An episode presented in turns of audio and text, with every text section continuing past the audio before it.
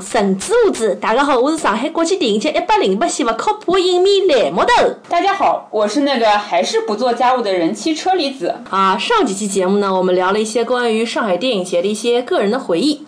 今年新的政策以及个人对电影节的一些期待。那么这次呢，就由我和车厘子学妹来接着聊一聊上海电影节的后记。对的，对的。车厘子学妹啊，我们。在上一期节目里面也是聊了聊这次看过电影里面比较印象深刻的电影。那你还记不记得我们之前在刚刚开票的时候有有讲过，有一部我非常想看的电影，我没有抢到票，但是你抢到票了。啊，这部电影就是《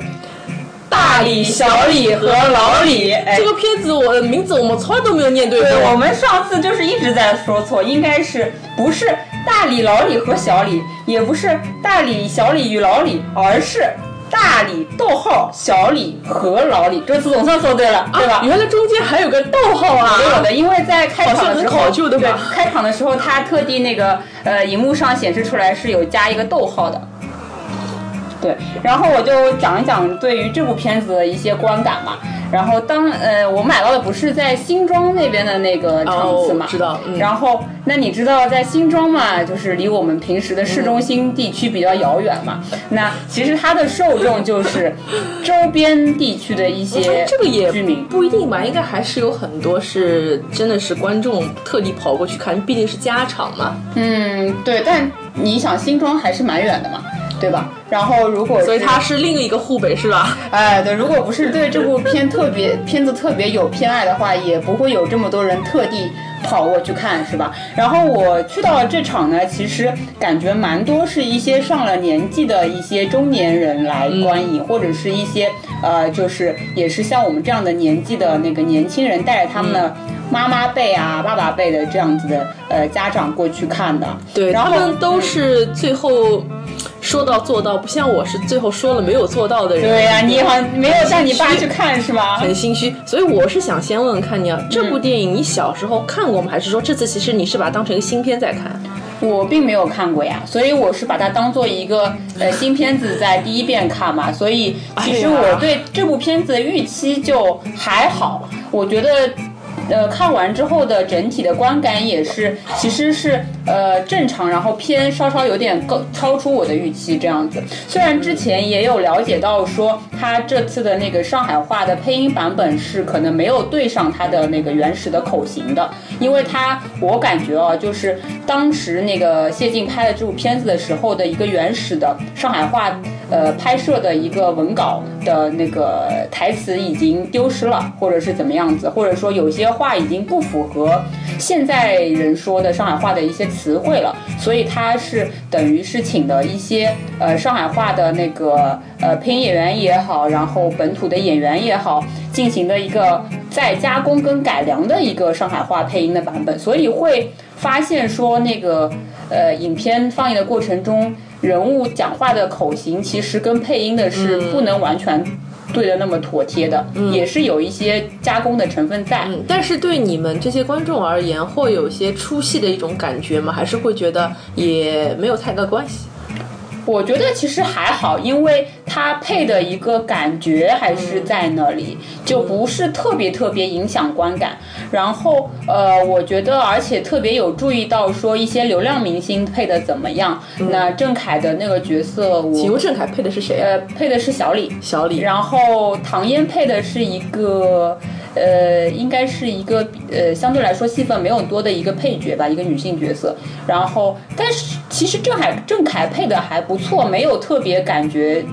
注意到他，因为他的声音我觉得。呃，可塑性也蛮强的，就是能够融进去，然后不是有跟他就是之前的荧幕形象那种皮皮的感觉啊什么，完全也是没有这种感觉，就是融入到这个角色里面了。然后唐嫣呢也还行，配的还是比较地道的一些上海话，对，然后你不会特别出戏，但是我反而觉得说，呃，因为他老李是那个舒月配的嘛，然后舒月的声音。其实是比较，就年纪摆在那边说还是比较年轻的，所以他配老李这个角色的话，所以你们听到的话会觉得格还是小不得，对吧？哎，对，有一点这样的感觉，就是可能稍微这个音色上是嫩了一点点。然后就没有那么符合呃这个年纪的人的一种个性吧。嗯，也没有办法，因为现在我们还仅存了一些上海滑稽戏演员，也就这一些了。对，这真的是青黄不接啊，也是没有办法。嗯，但我觉得就整部片子来说还是挺有意思的，就它那个拍摄的手法啊，各方面来讲非常有趣。大理嘛，大理是其中可能一个比较三四十岁中年的一个角色嘛。嗯，那他的有生呃生了五个小孩儿，嗯，然后五五个小孩儿就像福娃一样，非常的可爱，嗯，然后也是属于可能刚刚。呃，就是在呃小学阶段的那种非常可爱的这样的一个形态，然后还有他们家摆就是早上上班的那种情形嘛，然后也是妈妈带着小孩五个小孩这样子去上幼儿园了，然后那种特别滑稽嘛，就五个小孩啵啵啵都走都走出来了，然后全家人也都走出来，然后呃办公呃就是居民楼里面的那些人也都走出来，然后会有配合一些音效啊，然后有一点那种。蛮滑稽的一种成分在，然后也是感觉挺有趣，然后它还有很多的桥段，也是让人会觉得哎蛮有新意，然后也是蛮有蛮有趣的一个剧情，所以我觉得看上去还是非常舒适的一个观感，然后有很多的笑声在里面，笑点在里面。嗯，所以说在你观看的这一场，会有听到一些亚苏阿姨的评论音轨吗？比如说他们会针对哎他们那个年代看过的版本和今天看过的版本，他们有些。一些微词会有这样的情况吗？嗯，我有听到评论音轨，但没有说听到一些比较负面的评价，但还是可能说是在回忆当年他们看第一次看这部片子，或者自己年轻时候看这部片子的一些一些感受，然后再和可能身旁的小辈啊什么在讨论说，哎，当年当年。呃，这个这个演员是演过什么什么其他电影的什么什么角色啊？这样子，包括在我出了就是结束了之后，出电影院的这个途中，然后有听到旁边的有一位阿姨在跟她的呃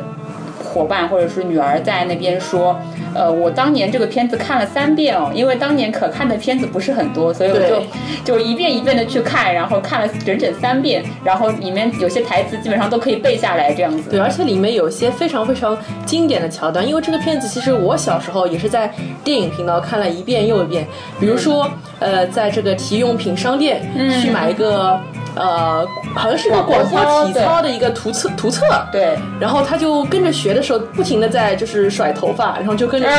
那个是非常非常经典的一个片段，包括像那个啊，我忘了是哪个角色被关进了一个猪肉冷冻的仓库里面，是老李。然后就呃被被冻冻的不成人形，对，没错。然后非常滑稽的。然后其实特别特别巧，因为我其实上个礼拜我正好在看另外一部日剧，嗯，呃也是最近比较火的，是那个《流星花园》的算是续集吧，《花过天晴》。嗯，然后里面也有一部，也有一幕是把这个主角关进了一个冷冻仓库里面，然后叫天天不应，叫地地不灵。当时我在想，为什么这种桥段如此之眼熟？我突然间就想到了大理、逗号小。李和老李就觉得好像哎，这种梗啊屡试不爽。我觉得可能这个梗是不是也是哪个电影前辈大师对对在电影里面用到过，所以非常非常经典的人用，非常经典的一个梗。然后前面你在说到有非常多呃，可能是像我们父辈这样的观众去看这样一个电影，而且他们其实态度是比较乐观，然后也不像年轻影迷一样觉得。非常的苛刻，因为其实这次有很多的一些年轻的影迷都有去抨击，比如说你为什么要找流量明星来配音啊？嗯，肯定不怎么地。嗯，包括他们在见面会的场次，他让一些流量明星在台前去，呃，就是接受媒媒体的访问啊，送花，但是没有忽没有呃，就忽视坐在台下一些老艺术家哦，等等等等等等。但是我觉得。就电影本身而言啊，就是它带给我们大部分一些呃年轻观众和父辈的一些观众，它还是一个呃阖家欢乐的这样的一个气氛，就是一部老少咸宜的家庭电影。对，没错。所以我在想，在那个年代啊，谢晋可以拍出这样一部可以说是家庭电影，就是就比如说，嗯因为好莱坞它会有很多一些电影的一些。分类嘛，嗯，我觉得如果说硬要分到这部电影的话，它就是一部合家欢乐的一部家庭电影，是适合啊周末就是一家人在一起看的，然后都是些积极向上的一些呃元素。但是我们放眼现在，现在我们的国产片市场上，你其实很难找到一部电影是可以让你一家三口，包括你的祖辈都可以坐到电影院里面去看的。嗯，其实非常非常的少，可能现在我们看到比较多的啊、年轻人爱看的是像啊、捉妖记》啊、三生三世啊、嗯等等等等。但是能让我们的爸爸妈妈也走进电影院看的很不太多，确实这样的很少萌类的电影是不是很多是吧？对，所以现在我觉得中国可能还是缺了这样的一块儿。现在虽然说我们中国的荧幕的这个快速会不断的在增长，然后片子的投资越来越大，然后所谓的票房也是越来越多，几十亿了。嗯，但是你很少说真的有一部电影可以让我们都合家欢乐的去看。对，就感觉我有的时候想带我的爸妈去看电影，都不知道带他们去看什么电影比较好。就有的时候会觉得喜剧片太过就是直白的一些喜剧片，他们可能会觉得没有什么深度，然后一些呃动作片的话，他们又不爱看，然后一些青春片啊什么，他们又没有感受到。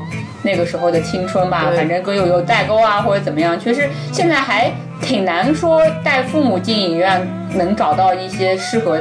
大家都可以看，就是各个有各个层次都能欣赏到的那种电影，对？对，一直想着要回报父母。小时候，爸爸妈妈带我看张艺谋的电影，嗯，对吧？对我看的第一部大荧幕的电影是张艺谋导演的《菊豆》，长大了总总想要回报父母，可是没有办法回报。就是有一次带我爸爸去电影院里面看了当时非常火的这个《捉妖记》，结果被我爸爸无情给鄙视，他说你的品味怎么就是这个样子呢？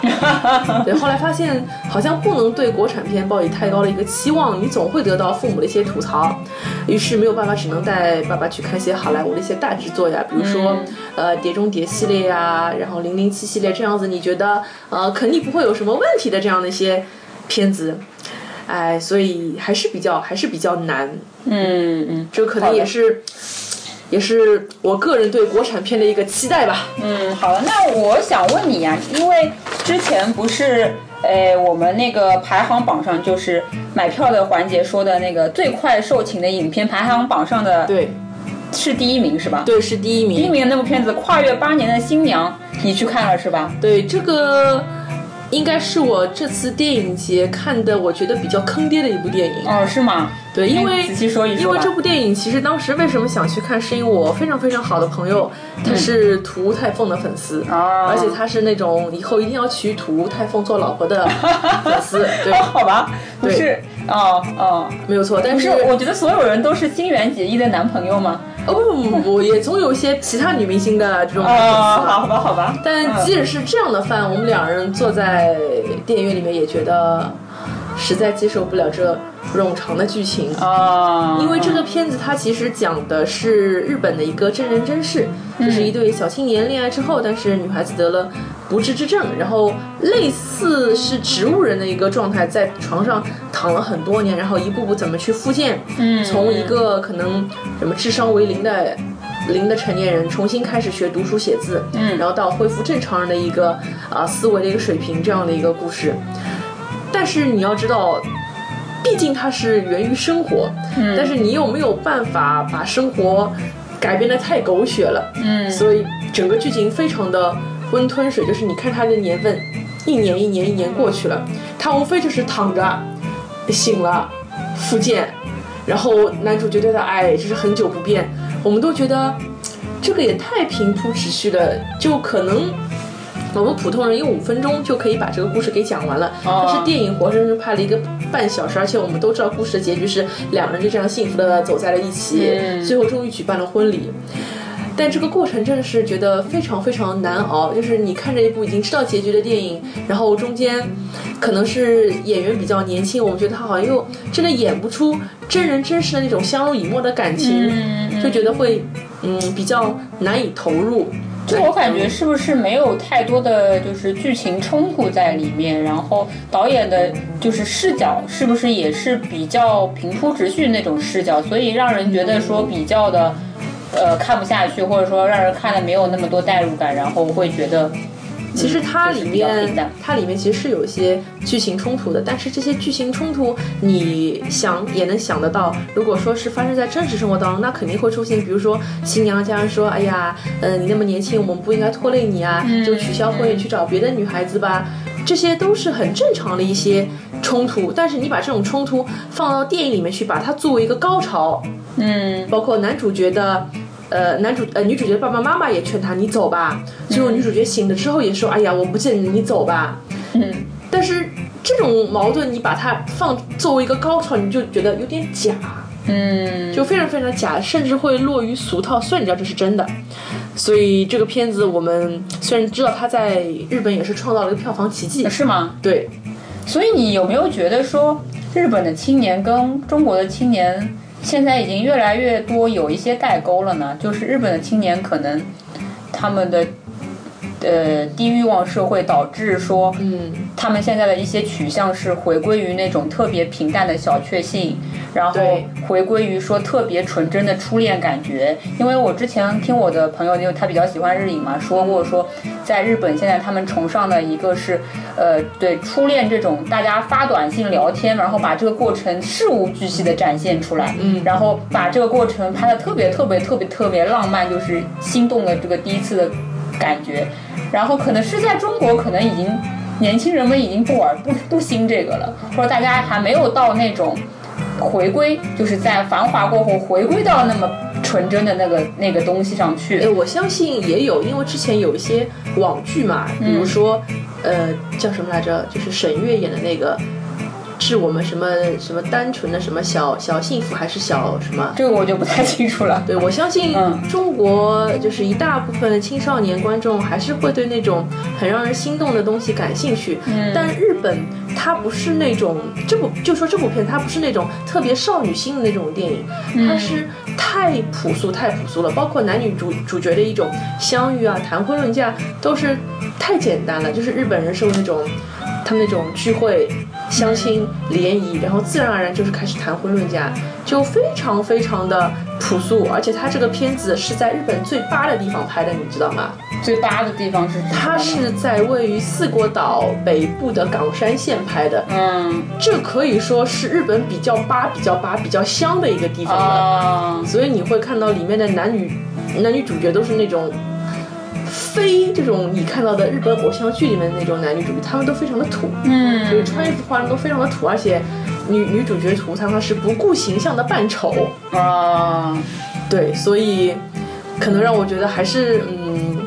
那有点不是为什让人很么激动。为什么会有这样的差异？就是在日本可能评价还不错，然后观影人群也嗯比较受欢迎的。我觉得还是因为它取材于日本的一个真人真事，那个真人真事可能在日本已经具有了一定的一个知名度，啊再加上两位演员，其实他们在日本也是有一个超高人气的，嗯所以去演这样的部片子，确实是有一定的一个社会的关注度和媒体的一个关注度。嗯但我觉得，就是放在影史的漫漫长河来看，这个注定是一部要被很多淘汰的片子呃，不能说被淘汰，就是被遗忘的片，它做不到经典二字。啊，是的，对，是的。它只能做到我们把呃主人公的呃两个人的故事，我们把它给拍出来，但是是不是能拍到观众心里面去，我觉得其实未必。嗯。嗯，可能也是导演手法的问题，而然而然后里面可能是剧本写剧本的这个问题啊，有很多很多非常我觉得过时的台词，啊。就比如说女主角不是坐轮椅了嘛，嗯。但是最后两个人因为又和好了，女主角说了句非常非常老土台词说，不，你不要过来，让我自己站起来走到你的身边。有点中二，就当时我们就觉得好像这个有点落伍。嗯，就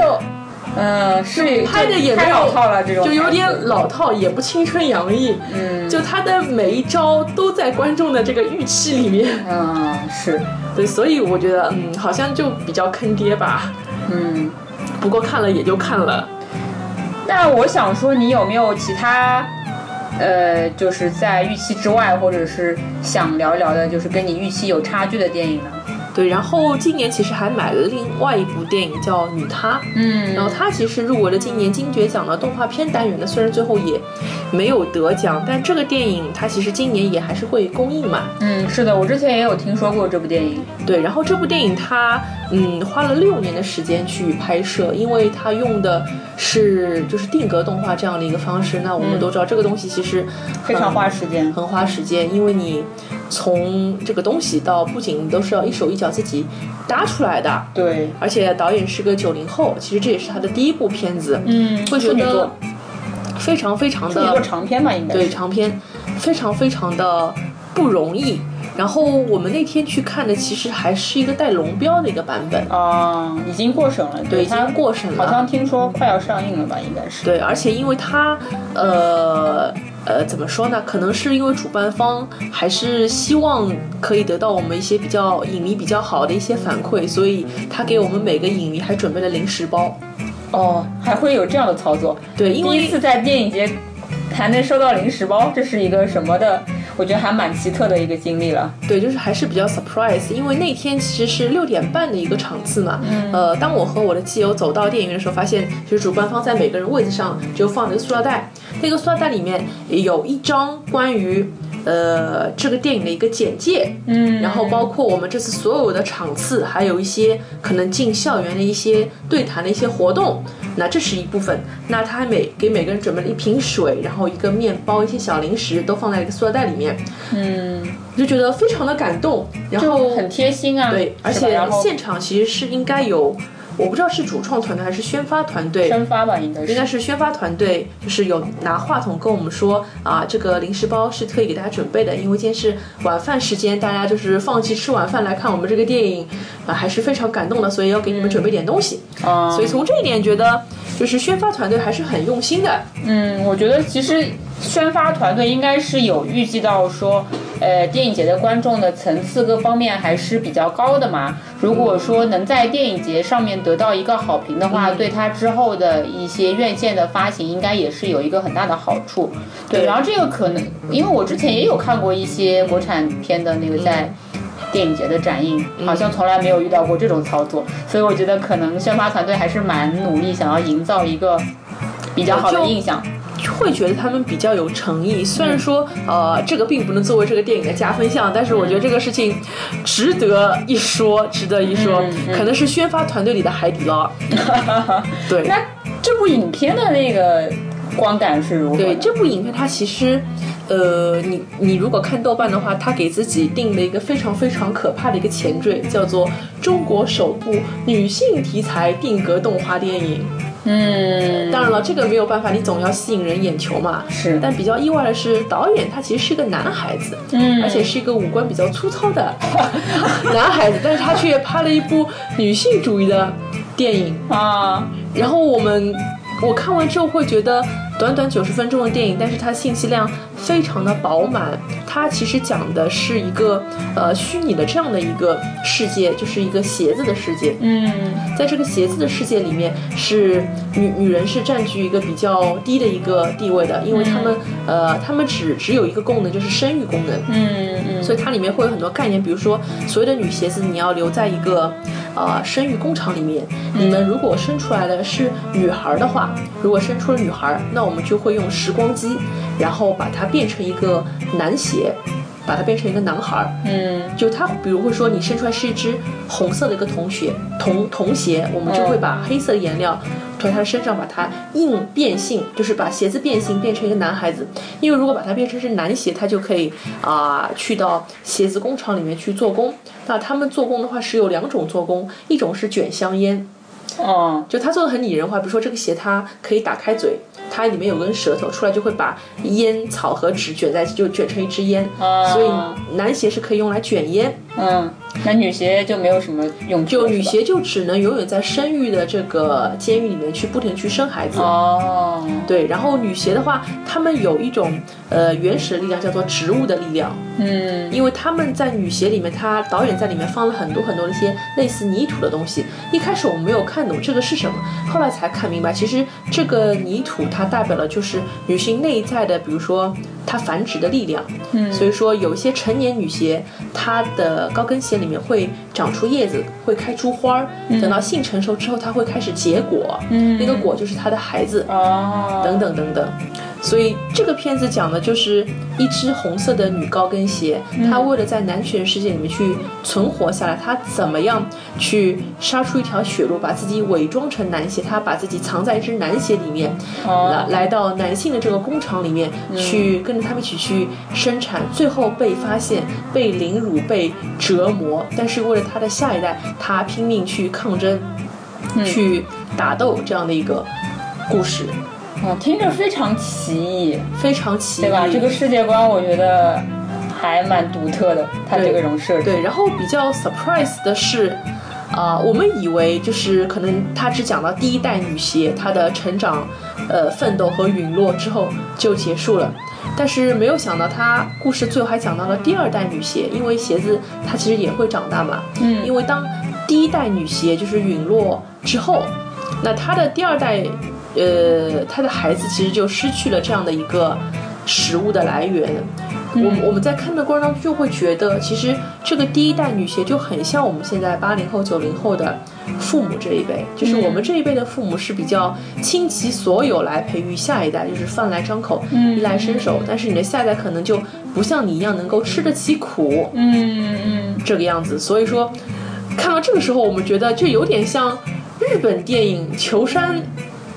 就是叫叫求山考劫、求山解考。嗯就是最后女鞋走向了陨落，生命终结，她再也没有什么资源可以给到她的下一代了。然后她的下一代女鞋就成了，呃，下一代工厂的这个女王，因为她妈妈就是改权换代了嘛，就是把男权社会变成了女权社会。那第二代就继承了她妈妈的这样的衣钵。嗯所以后来你就会发现，在第一部分是呃男权至上，第二部分是女权至上，但是其实最后男权至上和女权至上，它都是一种强权。其实谁优谁劣这个都不一定。嗯所以整个片子它其实信息量非常大，嗯，是呀，就感觉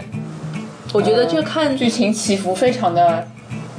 跌宕，对，然我觉得这个。可能就要看不同的观众，你带着一种什么样的角度去看。就如果说你是男人的话，可能你看到的是呃男人强权之下的一种懦弱；可能你是女人的话，你可以看到女人的一种啊、坚强等等等等。如果说你是老人的话，你可以看到自己的一种就是护犊子的一种精神在里面。嗯觉得可能你不同年去看就是不同的感受。然后我看到一半，我会觉得导演因为他花了六年时间去做，所以你会觉得他刚开始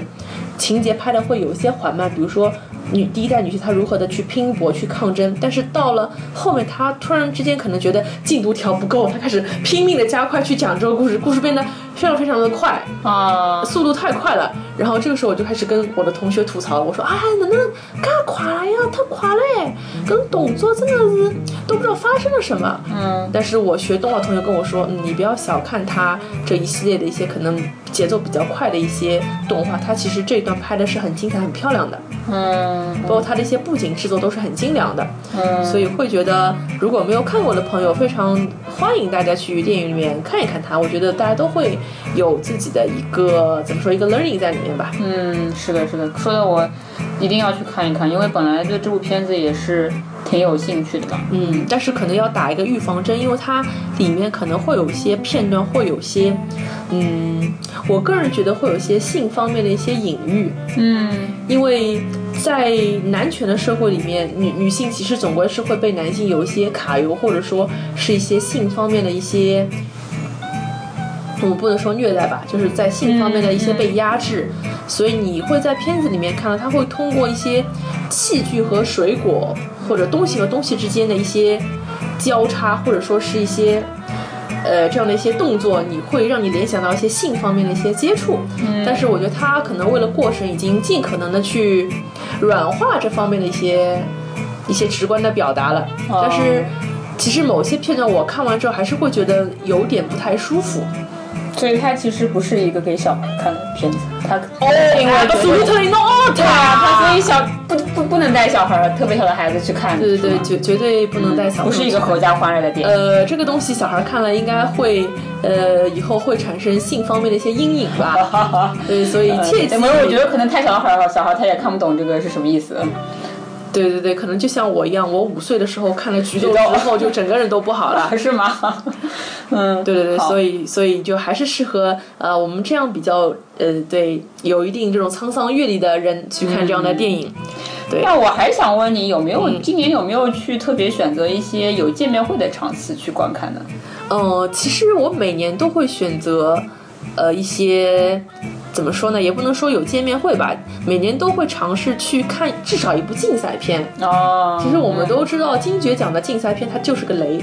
它就是个鸡肋。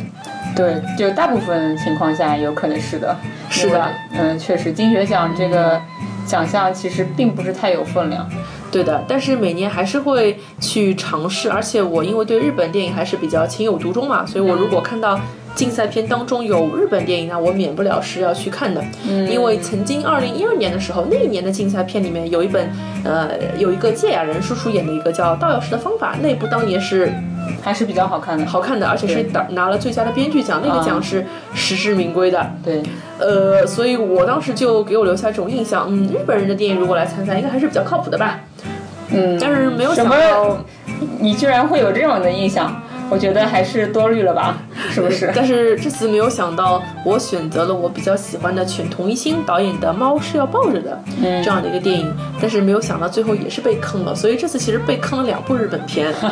像犬童一星的话，我们都知道他其实是非常善于去拍猫这个题材，像他之前拍过《咕咕是只猫一》和《咕咕是只猫二》，嗯，包括他之前还拍过我非常喜欢的这个基夫木聪主演的这个《郊县与虎与鱼》这样一个电影，讲的是残疾少女的故事。所以我一直对犬童一心导演抱着非常高的一个期待，就是他拍的电影都会让你觉得非常治愈人心。嗯嗯，但没想到《猫是要抱》这个片子是完全扑街了。是吗？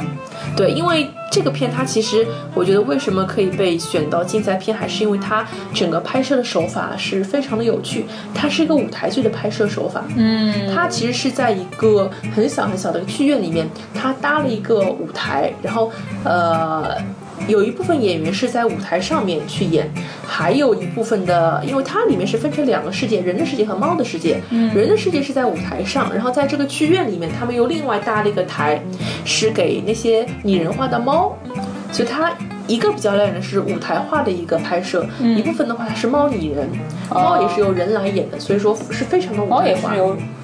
人来演的，人来演的，对，所以其实是非常有趣的一个电影。猫也是由人来演的，对，是什么意思呢？不是很懂。就是猫拟人，就比如说，可能这个电影里面有一只猫，它可能是一只三花猫，那可能他会找来一个演员呐，可能是他在身上穿一些三花猫颜色的一些衣服，那他就来代表那只猫。哦，对，因为猫也是要讲话的嘛，猫也有思想活动的哦嘛。哦哦哦，所以就是还是有猫抱着的吗？对，会有会有猫，会有猫，但是如果说电影一旦产生这种人和猫需要精神交流的这样的一些画面，猫就会从猫变成一个人的演员来跟人进行互动。这么奇怪吗？呃，是一种新颖的形式，哦，是一种非常偏舞台化的形式。我不知道你之前有没有关注过金星，它有一块叫做狗狗妹塞尔维亚，没有呀。它其实呃也是用的同样的表达方式，就是金星在里面演一只狗，但它会和主人进行一点精神交流。哦哦，懂你的意思了，有点了解了，对，就是还是蛮舞台剧的对一个感觉。非常舞台剧，所以我觉得这个片子，我觉得它至少可以，嗯，怎么说呢，对得起这个提名吧，有那么多新颖的这个方式。嗯但最后，我觉得恰恰是这种比较新颖的方式害了导演，因为导演他太专注于去做舞台化的一个呈现，比如说他会现场在舞台上进行一个转换，比如说前一秒女主角她还在。上班，哎，下一秒她舞台直接转换变成一个卡拉 OK 的歌厅，下了班里面，下了班之后她去唱歌，嗯，所以觉得，呃，会让我想到之前的新版这个安娜卡列尼娜，哦，也是一个舞舞台化化的呈现，对，对没错。但是我会觉得，如果说你真的要做这种尝试的话，你也要 balance 一下。你一方面形式可以新颖，但是你剧情也要到位啊。但恰恰是这部电影其实没有剧情，他把太多的精力都花在了这个表现表现上。嗯，懂了。没有剧情的话，那还是挺可怕的。对，就是他没有剧情，硬挤了一些剧情，所以嗯比较可怕。而且因为他请的这个女主角是泽靠惠里香啊，泽靠英龙华，嗯嗯，所以你可以明显的感受到这部片子就是为了把泽靠英龙华给拍的美，拍的嗯。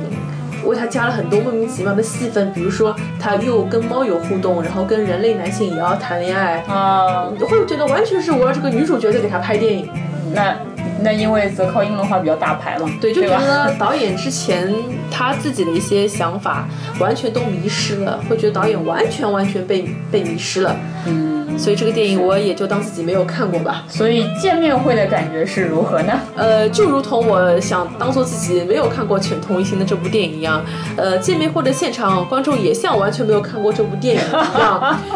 呃，我们也像完全没有看到导演一样，呃，你就看到所有的观众都在喊泽靠英龙华的名字，而且我们问的问题都是跟电影完全没有关系，比如说。啊，你之前发过片，还会再唱歌吗？你会来中国发展吗？呃，觉得没有人真的很想了解这个这部电影，因为这部电影实在是太坑爹了。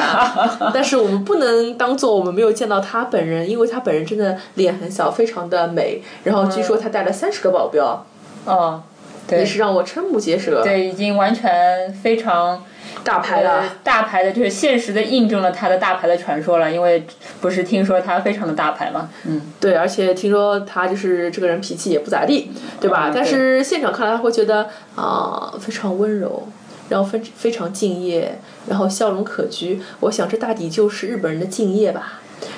管他嘞，到底是怎么样的人，反正赚到钱就行。反正对粉丝表现的还不错。嗯嗯，那还行。但这次观影经经验又告诉我一个深刻的道理：竞赛片这个东西啊，你真的是要慎重。嗯。再好的导演，再喜欢的导演，好像进了这个金爵奖的竞赛单元，你好像还是应该再再再考虑考虑，再考虑考虑。嗯，对。但是呃，总体上来说啊，也也不一定啊。就我觉得那个亚洲新人奖还是可以看一看的。就作为新人导演，你要知道新人嘛，新人这肯定是他第一部或者第二部作品，不好出来我呀。那也不尽然吧，万一第一部也不太成熟什么。但是因为去年的话，我觉得可以看到他的那种青涩感，就是观众也会可以原谅。对对。但是这种错误发生在全童一心身上，这是不能被原谅的错误。嗯，好吧，就会觉得可能这个导演已经是比较成熟的一个导演，然后。突然的话，拍了这样的一个片子，不太让人满意，是吧？